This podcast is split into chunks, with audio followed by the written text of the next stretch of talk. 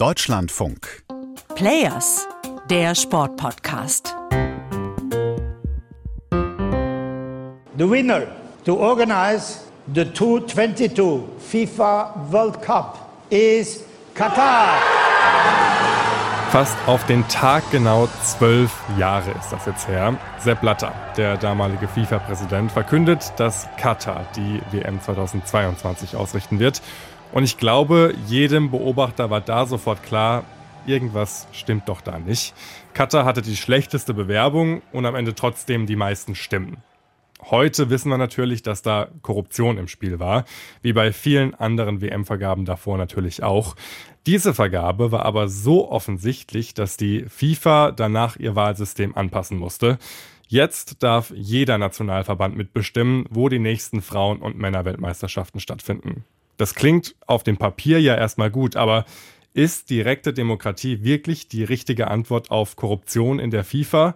Darüber wollen wir heute sprechen.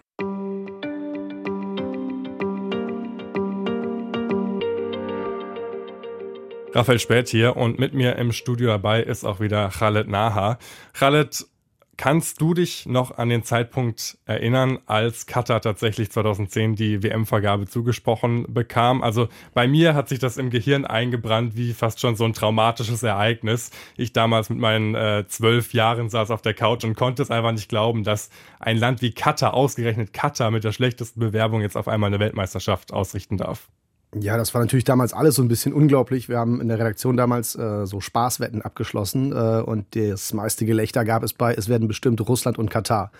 Und als er nach Feierabend zu Hause war, kamen halt diese beiden Namen aus den Umschlägen raus. Das war natürlich, äh, ja, unvergesslich. ja. Wie kam es denn damals dazu? Also wie konnte so ein Super-GAU passieren? Na gut, dafür bräuchten wir jetzt im Grunde zwei Stunden. Man muss natürlich darüber sprechen, äh, dass wir da massive Korruption erlebt haben. Zumindest deutet ja im Grunde alles darauf hin, was wir damals gesehen haben äh, rund um die Vergabe im FIFA-Exekutivkomitee, das damals ja noch die Weltmeisterschaften vergeben hat. 24 Menschen saßen da drin und die konnten über etwas so Wichtiges bestimmen, wo so viel Geld hintersteckt, wie eine Fußball-Weltmeisterschaft der Männer. Ja, und dieses Exekutivkomitee hat jetzt bei dem jetzigen Verfahren gar keinen Einfluss mehr oder wie unterscheidet sich das Verfahren jetzt von dem Verfahren damals? Wenn man nochmal auf damals guckt, 24 Menschen waren da drin und es ist halt äh, eine große Macht, eine große Verführung und wie wir gesehen haben, gab es viel zu wenig Kontrolle auch und äh, keine Instanzen, die irgendwas verhindert haben, was dann damals passiert ist. Einen kleinen Kreis von Personen, die man ansprechen muss, um etwas auf seine Seite zu ziehen, ist natürlich ein Problem dabei und der große Knall in der FIFA 2015 mit den äh, Festnahmen in dem Luxushotel in Zürich dem Rücktritt von Sepp Blatter, da hat es ja danach einiges geändert bei der Vergabe, weil das natürlich einer der Hauptkritikpunkte war. Und dann haben die das Exekutivkomitee abgeschafft und durch ein anderes Gremium, das jetzt FIFA-Rat heißt, ersetzt. Das ist von der Funktion her, sagen wir mal zumindest äh, kurz äh, gefasst, relativ ähnlich, hat aber schon ein paar mehr Personen, 37 Leute sitzen da drin aber die vergeben jetzt nicht die Fußballweltmeisterschaft. Das macht jetzt ein anderes Gremium. Das ist der FIFA-Kongress, also die Versammlung aller 211 Verbände. Jeder Verband auf der ganzen Welt hat dann eine Stimme jeweils, wenn es darum geht zu entscheiden, wo soll die WM abstimmen. Und ein ganz entscheidender Unterschied im Vergleich zu früher. Das Exekutivkomitee hat geheim abgestimmt. Es wurde nicht öffentlich, es sei denn, die Mitglieder haben es gesagt später, es wurde nicht öffentlich, wer wie abgestimmt hat. In diesem Kongress kann jetzt jeder nach der Abstimmung nachlesen, wer für welche Bewerbung gestimmt hat. Sprich, das Problem Korruption ist damit jetzt gelöst bei der FIFA? Nein, das würde ich nicht sagen. Ich glaube, es äh, sind einige Punkte angegangen worden. Also wenn du früher 24 Leute auf deine Seite bringen musstest, hast du jetzt natürlich einen größeren Kreis, den du ansprechen musst. Das wird natürlich äh, in dem Moment schwieriger. Aber frei von Einflussnahme ist dieses Verfahren beileibe nun auch nicht. Wir haben das gesehen, im Juni 2018 wurde erstmals auf diesem Weg eine Weltmeisterschaft vergeben. Und zwar die WM 2026. Und die ging, wie wir wissen, nach äh, USA, gemeinsam mit ein bisschen Mexiko und noch ein bisschen weniger Kanada. Diese drei Länder tragen die WM 2026 aus. Und Donald Trump, der war damals Präsident der Vereinigten Staaten, der hat dann getwittert, wir haben eine starke Bewerbung gemeinsam mit Mexiko und Kanada und es wäre eine Schande, wenn Länder, die wir ständig unterstützen, äh, sich gegen unsere Bewerbung richten, obwohl wir sie immer unterstützen. Und dann sollten wir das vielleicht auch nicht mehr tun, auch nicht bei der UNO. Das implizierte also politischen und wirtschaftlichen Druck.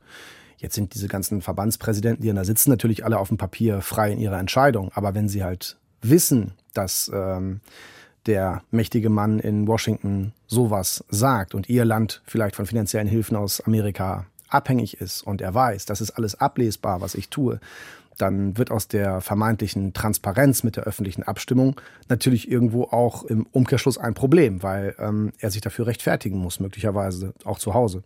Also war vielleicht im Rückblick nicht die geheime Abstimmung das große Problem bei dem alten Prozedere, sondern vielleicht war das größere Problem einfach, dass diese korrupten Strukturen sich dort in der FIFA ausbreiten konnten und äh, nicht verhindert wurden. Und das über Jahre und Jahrzehnte, wie wir gesehen haben. Wie frei ist denn diese Abstimmung tatsächlich? Weil in der Vergangenheit war es ja des Öfteren so, dass sich Funktionäre aus verschiedenen Kontinenten, je nach Kontinent, dann einfach zusammengeschlossen haben und für einen Bewerber abgestimmt haben. Ist es jetzt bei dem neuen Verfahren tatsächlich so, dass wirklich jeder Nationalverband ganz unabhängig vom Kontinent einfach für die Bewerbung abstimmen kann, die er für geeignet hält? Grundsätzlich ja. Also bei der Vergabe 2026 gab es auch geteilte Stimmen in Europa. Die einen haben für Marokko gestimmt, das war ja der Gegenkandidat äh, zu der aus Nordamerika.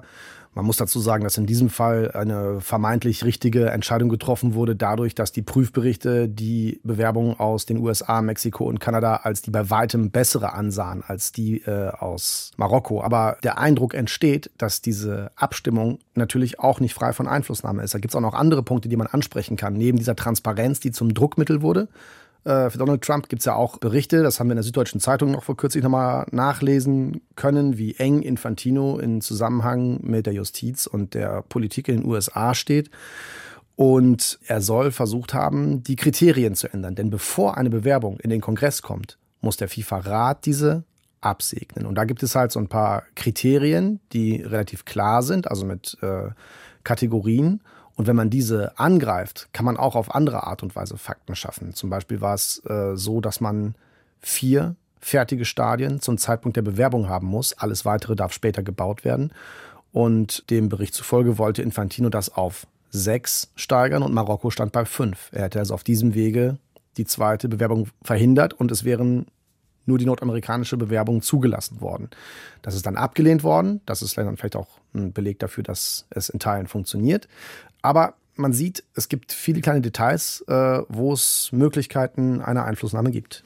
Das ist ganz interessant, dass du das Thema Kriterien ansprichst, weil das ist ja auch ein ganz entscheidender Punkt jetzt bei zukünftigen ähm, Bewerbungen oder Vergaben, dass eben so eine Skandal Vergabe, wie es 2010 der Fall war mit Russland und Katar, zukünftig nicht mehr so möglich sein soll. Das sagt zumindest auch der DFB-Präsident Bernd Neuendorf. Die FIFA hat eine Menschenrechtspassage aufgenommen, was künftige Vergaben von Fußball-Weltmeisterschaften betrifft. Das gab es vorher so nicht. Bei der Vergabe 2010 war das noch nicht der Fall. Heute schwer vorstellbar, dass man äh, Russland und Katar so unkritisch äh, und ohne Auflagen ähm, sozusagen vergibt. Äh, das hat sich auf jeden jeden Fall schon geändert. Und da sind wir wieder bei der Kriterienfrage, die ja schlussendlich dann doch wieder nur von ein paar, hauptsächlich Männern im FIFA-Rat entschieden werden. Ja, in diesem Bewerbungsprozedere ist halt verankert, dass Dinge wie Menschenrechte und auch Nachhaltigkeit eine Rolle spielen sollen. Und ähm, damit ist es immerhin zum ersten Mal verankert, aber so richtig greifbar in Zeiten und Zahlen ist das halt alles auch nicht. Und dann heißt es, ähm, dass Risiken bei Menschenrechten, auch explizit auf Arbeiterrechte beschrieben, die sollen minimiert werden oder verhindert werden. Und ja, Risiken minimieren. Das lässt natürlich einige Hintertüren für alles Mögliche offen. Und äh, Infantino sagte selbst dazu, ja, er möchte niemanden ausschließen. Das kann halt auch heißen, dass man über den Sport diese Themen dann anspricht. Also das klingt wie der Refrain von vielen Pressekonferenzen der letzten Jahre. Der Fußball verändert dann die Welt zum Positiven, wofür es bislang leider wenig Belege gibt.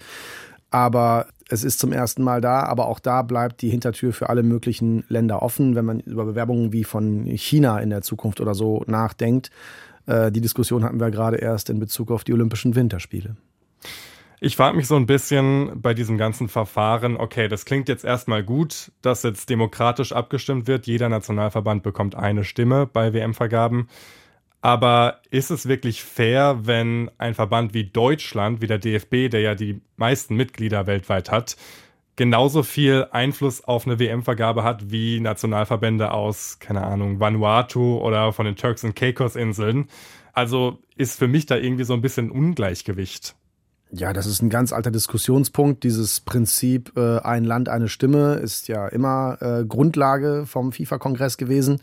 Das war hilfreich, wenn die Präsidenten wiedergewählt werden wollten, weil es einfach war, blockweise Stimmen aus irgendwelchen Inselstaaten, die weniger Einwohner haben, als manch Bundesligist Mitglieder hat, auf seine Seite zu bringen, während große, bedeutsame Verbände, ich sag mal Deutschland, Frankreich, Spanien, Brasilien, Argentinien, nur eine Stimme haben im gleichen Ausmaß. Da zeigt sich, dass die Verhältnismäßigkeit bei diesem Stimmverfahren vielleicht nicht ganz richtig ist. Aber da müsste man halt auch irgendwie Kategorien erstmal festlegen, die zustimmungsfähig sind weltweit, um diese zu beschließen, um das zu verändern. Das wird halt auch schwierig. Ne? Ja, auf jeden Fall. Jetzt haben wir sehr viel über die Vergabe der Männerweltmeisterschaften äh, gesprochen. Ich will mal auf die Frauen zu sprechen kommen, deren Weltmeisterschaften ja jetzt im gleichen Verfahren vergeben werden. Und das, obwohl es Nationalverbände bei der FIFA gibt, wie zum Beispiel Katar ist ja das beste Beispiel dafür, die auf dem Papier zwar eine Frauennationalmannschaft haben, die aber dann seit Jahren kein Länderspiel mehr bestritten hat und gar nicht in der Weltrangliste vertreten ist. Also wie kann das denn sein? Ja gut, man spricht natürlich der Frauen-WM auch noch einen größeren Wert mittlerweile zu und dann sagte man, das soll natürlich jetzt auch im Kongress abgestimmt werden, wo diese Turniere stattfinden. Es war ganz interessant, 2023 zu beobachten. Das Turnier findet in Australien und Neuseeland statt. Und die Abstimmung darüber, die fand noch im FIFA-Rat statt, obwohl die WM der Männer schon an den Kongress weitergegeben wurde. Und damals wurde im FIFA-Rat abgestimmt, aber öffentlich. Und da war halt auch ganz interessant zu sehen, das meine ich auch wieder mit Einflussnahme, dann in dem Fall durch die öffentliche Abstimmung. Alle europäischen Vertreter und alle südamerikanischen Vertreter haben für die laut Prüfberichten schlechtere Bewerbung aus Kolumbien gestimmt. Und alle anderen haben für die aus Australien und Neuseeland gestimmt.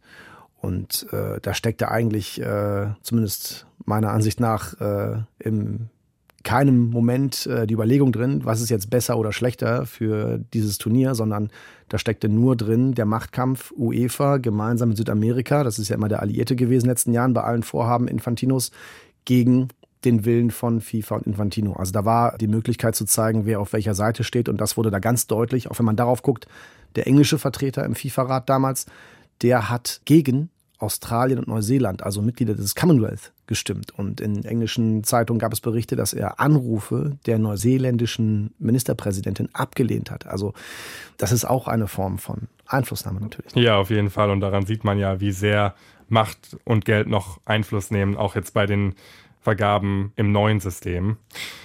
Jetzt haben wir schon gehört, für 2026 steht der Gastgeber natürlich schon fest seit 2018. Wie geht es denn nach den USA, Kanada und Mexiko weiter? Wie sehen denn die nächsten WM-Vergaben aus? Ja, das Prinzip soll das gleiche sein. Das äh, Wichtige ist aber, dass die WM auf 48 Teams erweitert worden ist. Und das macht es natürlich interessant, ähm, weil jetzt wird natürlich auch immer der Kreis der Kandidaten kleiner. Also ein Land kann so ein Turnier immer schwieriger alleine ausrichten. Es ist schon das Rotationsprinzip ja abgeschafft worden zwischen den unterschiedlichen Kontinentalverbänden. Und 2026 waren dann nur noch die beiden letzten Konföderationen ausgeschlossen, also UEFA wegen Russland und Asien wegen Katar. Ob das so bleibt, ist dann spannend, weil wenn das 2030 auch so gilt, wäre China blockiert, auch in Asien. Die könnten dann erst 2034 wieder ran. Es ist aber auch die Frage, was ist mit Saudi-Arabien? Ein möglicher Bewerber gemeinsam mit Ägypten und Griechenland, also eine asiatisch-afrikanisch-europäische Bewerbung, ähm, ob die dann zugelassen wird. Andere Kandidaten ist eine südamerikanische Bewerbung um Uruguay, die dann 100 Jahre zuvor die erste WM ausgetragen haben werden. Spanien und Portugal bewirbt sich mit der Ukraine. Also da wird es spannend sein, ob die Regeln dann 100 Prozent genauso gelten wie jetzt oder ob da in den Details irgendwas angepasst wird. Diese Regeln sollen nächstes Jahr erscheinen. Die Entscheidung darüber wird es 2024 geben. Ja, also daran sieht man schon, in den nächsten Jahren wird es auf jeden Fall noch spannend, was WM-Vergaben angeht. Das war es jetzt erstmal von uns. Wenn ihr noch weitere Themenvorschläge, Kritik oder Anmerkungen habt, dann schreibt ihr uns doch gerne per Mail an players.deutschlandfunk.de oder auf Twitter at dlf-sport heißen wir da. Und wir hören uns dann beim nächsten Mal. Macht's gut. Ciao.